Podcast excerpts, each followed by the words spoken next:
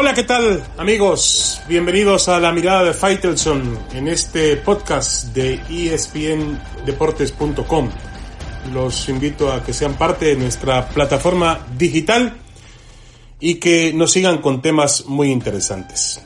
Vamos a tocar algunos temas del fútbol mexicano, fútbol internacional y del deporte en general. Comenzamos con Miguel Herrera, el técnico del América, el Piojo Herrera, que eh, estaba muy cerca de una renovación eh, con el América hasta antes de toda esta situación del COVID-19. Eh, todo estaba listo para que estampe una extensión por tres años más. Pero yo voy un poquito más allá. Yo me preguntaría si Miguel Herrera sería capaz de convertirse en, el, en un entrenador mexicano que intente dirigir más allá de lo que es el juego doméstico los entrenadores mexicanos viven eternamente en su zona de confort, les pagan bien en México, están tranquilos en México, son reconocidos en México, tienen un gran marco en su trabajo, una gran importancia. Y eso les, em, atrofia para poder ir y buscar oportunidades en el extranjero. Eso, y también eh, inevitablemente el hecho, lo ha dicho Javier Aguirre, el único técnico mexicano que se ha atrevido a dirigir en el extranjero, en España y en otros niveles del fútbol, que es la falta de eh, conocimiento que existe del fútbol mexicano en el mundo. No se conoce, no se ve el fútbol mexicano. A pesar de que muchos expertos creen que la Liga Mexicana está entre las 10 mejores del mundo, pues el fútbol mexicano no, no se ve, no se conoce. Y eso frena eh, el hecho de que los entrenadores mexicanos pues puedan ir a dirigir y a aprender y a estar actualizados en los mejores niveles del juego. Yo tengo por acá una lista, además de Miguel Herrera, yo preguntaría cuál, cuáles de estos futbolistas realmente tendría la perdón, cuáles de esos entrenadores tendría la capacidad para poder eh, dirigir en el fútbol europeo, en las ligas europeas que son mucho más obviamente demandantes y que tienen otro otro nivel. Además de Miguel Herrera, eh, por, temas de edad, coloco a Guillermo Vázquez, Memo Vázquez, el técnico del Atlético de San Luis, de 52 años. Coloco a Nacho Ambriz, del León, que tiene 55 años. Eh, a Rafael Puente, del Atlas, que tiene 41 años. Al Chepo de la Torre del Toluca, que tiene 54. Eh, por ahí está Poncho Sosa del Necaxa. Y ya más veteranos, entrenadores como Luis Fernando Tena, Víctor Manuel Bucetich. Eh, el problema aquí es que realmente el entrenador mexicano tenga el deseo, la intención de sacrificar, de ir a tomar riesgos, como lo hacen generalmente los entrenadores argentinos. Hemos tenido ejemplos en los últimos tiempos de entrenadores argentinos que han tenido mucho éxito en el fútbol europeo.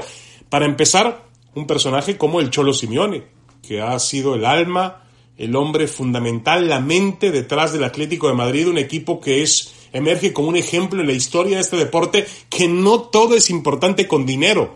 Y el Cholo Simeone ha sido capaz de montar equipos realmente competitivos y ganadores y mantenerse en esa faceta con una gran continuidad. Y obviamente también otros entrenadores, el caso de Pochettino, que tuvo un éxito eh, con el Tottenham llegando a una final de, la Champions. Eh, ¿Quién más podríamos tomar por ahí de entrenadores eh, argentinos? San Paoli, en su momento triunfó también en el fútbol eh, de Europa, el mismo Tata Martino, eh, bueno, Mohamed, que fue a dirigir al Celta de Vigo, en fin, el entrenador argentino sale más que el entrenador mexicano.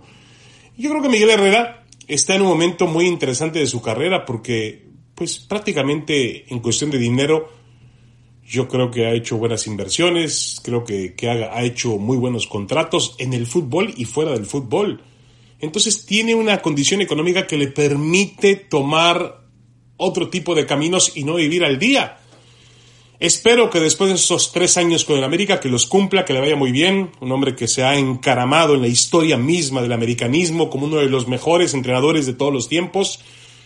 Espero que aproveche esos tres años y que después de esos tres años diga, me voy a Europa, voy a tratar de dirigir y demostrar que tengo la calidad, la capacidad, la experiencia, el conocimiento, la personalidad para dirigir en otro nivel de este juego llamado fútbol.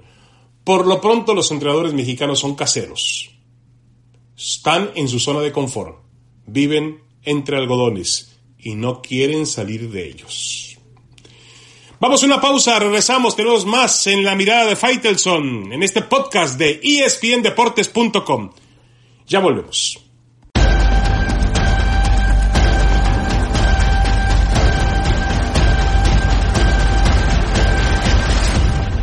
Regresamos, regresamos a la mirada de Faitelson en este podcast de espndeportes.com. Sigo sin entender la necesidad que tiene Javier el Chicharito Hernández de autoflagelarse y de casi implorar por reconocimiento. Él sabe muy bien quién es, qué ha logrado y lo que significa para la historia del fútbol mexicano. Lo demás, con todo respeto, sin él, debe valerle un cacahuate. Javier Hernández es el mismo futbolista que estableció, basado antes de sus cualidades futbolísticas, que las tiene y de sobra, por cierto, era un personaje con la fuerza mental necesaria para sobreponerse a todos los obstáculos y atreverse en donde ningún otro jugador mexicano se había atrevido. Emerger desde el poderoso Manchester United, pisar el sagrado terreno que para el fútbol significa el Real Madrid, y triunfar en el siempre competitivo marco del fútbol alemán. Le fue muy bien cuando jugó para el Bayer Leverkusen. ¿Qué o a quién necesita mostrarle Javier Hernández su capacidad como futbolista y el sitio que sin duda tiene la historia del fútbol mexicano? Pero ha sido una constante desde el momento mismo en que se presentó en la Major League Soccer y en los medios, ante los medios en Los Ángeles. Soy una leyenda, dijo. Está bien, Quizás seguramente lo eres, Chicharito, pero no es necesario que lo presumas. Y luego una autoflagelación innecesaria en una entrevista que le da a nuestro compañero en ESPN, Sergio Dip. Dice, soy el peor futbolista, pero ahí está lo que hice. Nada. Nada de eso parece necesario en el cuento de hadas que planteó la carrera de un futbolista nacido en un club tan querido como Chivas y que luego de la mano de un entrenador legendario como Sir Alex Ferguson, emergió en la más alta competencia del fútbol mundial con el Manchester United. Chicharito puso su nombre junto al de Hugo Sánchez y al de Rafael Márquez, y ello debe bastarle a él, me importa un bledo sus detractores, a él, para enterrarse de la clase de futbolista que ha sido. Creo que Chicharito muestra hoy una inseguridad que nunca fue parte de su carrera en las canchas. Él debe estar muy seguro y convencido de lo que fue. Las críticas, bien o mal intencionadas, las envidias, también positivas o negativas, existirán siempre, más en estos tiempos de comunicación tecnológica y de las despiadadas redes sociales. Javier, Chicharito, déjame hablar en, voy a hablar en tercera persona, o en primera persona. Javier Chicharito, deja de perder el tiempo en insignificancias e insignificantes. Estás peleando contra fantasmas. Deja los molinos de viento para Don Quijote. Eres lo que eres, con tus grandes virtudes y aún con tus limitaciones, tus cosas buenas o malas. Llegaste a donde pocos, muy pocos han podido llegar en este fútbol. Si te llaman tronco, ríete. Si te llaman futbolista limitado, limitado, vuélvete a reír. Al final del día, la historia te pondrá en el sitio en que debes estar. Lo demás, con todo respeto y sin, y sin respeto, que te importe un reverendo cacahuate. Creo que Chicharito Hernández tiene que mostrar la misma mentalidad hoy que tenía en sus días como futbolista y olvidarse de lo que opinan las personas. En las redes sociales se dicen muchas cosas, muchas cosas malas y, realmente muy pocas. No, hay pocas cosas constructivas, cosas que realmente valgan la pena, hay que desechar lo malo y punto. Pero eso de estar repitiendo una y otra vez que no se siente reconocido en México, que hay muchas personas que hablan mal de él y, y ponerse el látigo encima, por favor, Chicharito, date cuenta de los terrenos que pisas. Para mí, el tercer mejor jugador mexicano en la historia detrás de Hugo Sánchez y Rafa Márquez. Y algo que no opino yo, algo que dicen las cifras, que dicen las estadísticas, el máximo goleador en la historia de las selecciones mexicanas de fútbol.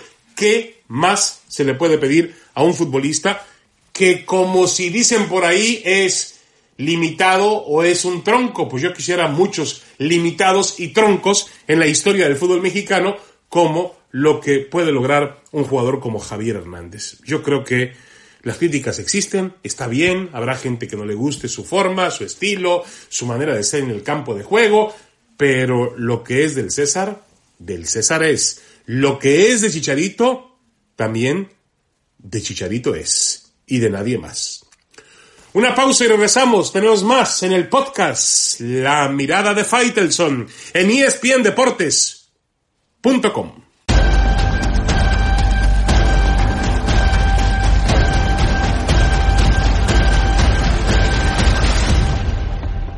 Regresamos, regresamos a la mirada de Faitelson. No olviden eh, seguir nuestras plataformas digitales en espndeportes.com. Hay columnas, puntos de vista, información, reportajes, todo lo que usted necesita del mundo del deporte lo encuentra en espndeportes.com. Bueno, de lo único que, de lo que el fútbol mexicano no puede prescindir es de una liguilla. Lo demás, bien o mal, de alguna u otra forma, puede reducirse, transformarse y hasta desaparecer. Ahora que mm, se están planteando sobre todo las, mejores ligas del mundo, las ligas europeas, como ya no es el cuándo, porque el cuándo no depende de ellos, el cuándo depende de las autoridades sanitarias, de los médicos, los especialistas que garanticen la salud, la seguridad de todos los aficionados de lo que se depende ahora es de la manera, la forma en la cual tendrás que aprovechar el poco tiempo que le va a quedar a la temporada, a los calendarios. En Alemania, por ejemplo, donde la pandemia ha sido controlada de una forma más vanguardista, eh, para no variar los alemanes, dando la muestra, eh, los equipos encabezados por el Bayern Múnich han vuelto a los entrenamientos, entrenamientos diferidos en la semana, con, manteniendo distancia entre los jugadores, citándolos a horarios diferentes. Bueno, es ya una señal de lo que podría ocurrir, ¿no? La Bundesliga quiere volver en mayo, me parece muy apresurado, pero bueno, lo quiere hacer sin público en los estadios y siendo una eh, pues un espectáculo de televisión. Está bien. Finalmente eh, yo entiendo que la pandemia en cada lugar del mundo pega o ha pegado de forma diferente con diferentes, eh, diferentes situaciones, diferentes repercusiones, diferentes víctimas. Es muy distinto cada lugar, por eso es cada lugar es particular. Y bueno, si los alemanes pueden volver a jugar al fútbol, yo no lo veo nada malo. En México, lo que, lo que debe quedar claro es que sin liguilla no hay campeón. La esencia del fútbol mexicano ha sido la fase a matar o morir, que plantea para su parte final. En la Liga MX no alcanza con ser un club de grandes dimensiones en el torneo regular. Hay que llegar con el combustible suficiente para ser mejor aún en la liguilla. Lo sabe Cruz Azul, lo entiende el América, lo añora Chivas, lo siente Pumas y lo exponen mejor que nadie los equipos norteños, Tigres y Rayados. La liguilla es el punto medular del fútbol mexicano, nos guste o no nos guste. Eso lo tienen presente todos los equipos y todos los clubes cuando arrancan la competencia. Los planes ante la emergencia van y vienen en el fútbol mexicano, las ideas también. En todas ellas no existe ni ha existido jamás la intención de terminar el torneo sin una liguilla de por medio. El parón del fútbol puede y debe afectar a todos los equipos, pero podría tener mayores repercusiones en Cruz Azul, que ha jugado al menos en las últimas tres, cuatro fechas mejor que nadie, de las 10 que se jugaron, y cuyo comportamiento en la cancha ha ido mejorando paulatinamente. Es una cuestión de lógica. Quienes eh, andaban bien podrían seguir mejorando y avanzando. Quienes andaban mal encontraron un resquicio en el cual refugiarse. Cruz Azul es un afectado notable para mí de esta crisis. Uno de los grandes avances de Cruz Azul es el, en el compendio general de las 10 fechas, es que entre Jaime Ordiales y Siboldi le han dado al plantel mucha más confianza, más eh, una cuestión de autoestima y más valores para mejorar mucho en lo mental, más allá de lo futbolístico. Pero no sabremos qué tan capaz y confiable será este equipo hasta que comience la lucha de la liguilla, de matar o morir por el título de la Liga MX. Todos, incluyendo Siboldi, cada uno de los futbolistas azules, conocen las reglas del juego en México. Debes clasificarte entre los ocho mejores y luego jugar a tope, a intensidad, sin fallas, otro torneo que se llama Liguilla. Ya Cruz Azul ha tenido campeonatos impecables en la fase general y ha fracasado el momento en que tiene que mostrar las cualidades de un campeón. En dos y en más ocasiones en los últimos eh, campeonatos ha sido el América, su gran rival futbolístico, el que lo ha puesto en su sitio y no le ha permitido la gloria de un título. Puede que en el escenario de una liguilla las cosas también cambian radicalmente. Lo vimos con Rayados la temporada pasada, cuando el cierre de un torneo deprimente y la capacidad de ajuste y adaptación en la liguilla le terminó dando a Mohamed y a sus futbolistas el campeonato. Ahora mismo creo que si el fútbol mexicano se reanuda con una liguilla, el favorito número uno tendría que ser el América, porque tiene números, tiene hechos fehacientes en esta fase del campeonato. Y después, obviamente, habría que darle el crédito a Tigres por lo que ha sido capaz de hacer en los últimos años. El resto de los equipos, incluyendo al líder del certamen Cruz Azul, se van a alinear de, eh, se van a alinear junto con el León, junto con el Pachuca, eh, junto con el Morelia, equipos que, que tienen condiciones para buscar alguna sorpresa. Pero lo que sí me queda claro es que el fútbol en México se entiende, se concibe con una liguilla. Salvarla es imperativo en la parte económica y también en la parte futbolística. No podemos tener un campeón si no hay una liguilla. Puede acabarse cualquier cosa del fútbol mexicano, menos la liguilla por el campeonato. Muchas gracias por ser parte de esta mirada de Faitelson. Muchas gracias. Los espero con diferentes temas del mundo del fútbol, el mundo del deporte, la próxima semana aquí en espndeportes.com. Saludos, un abrazo para todos.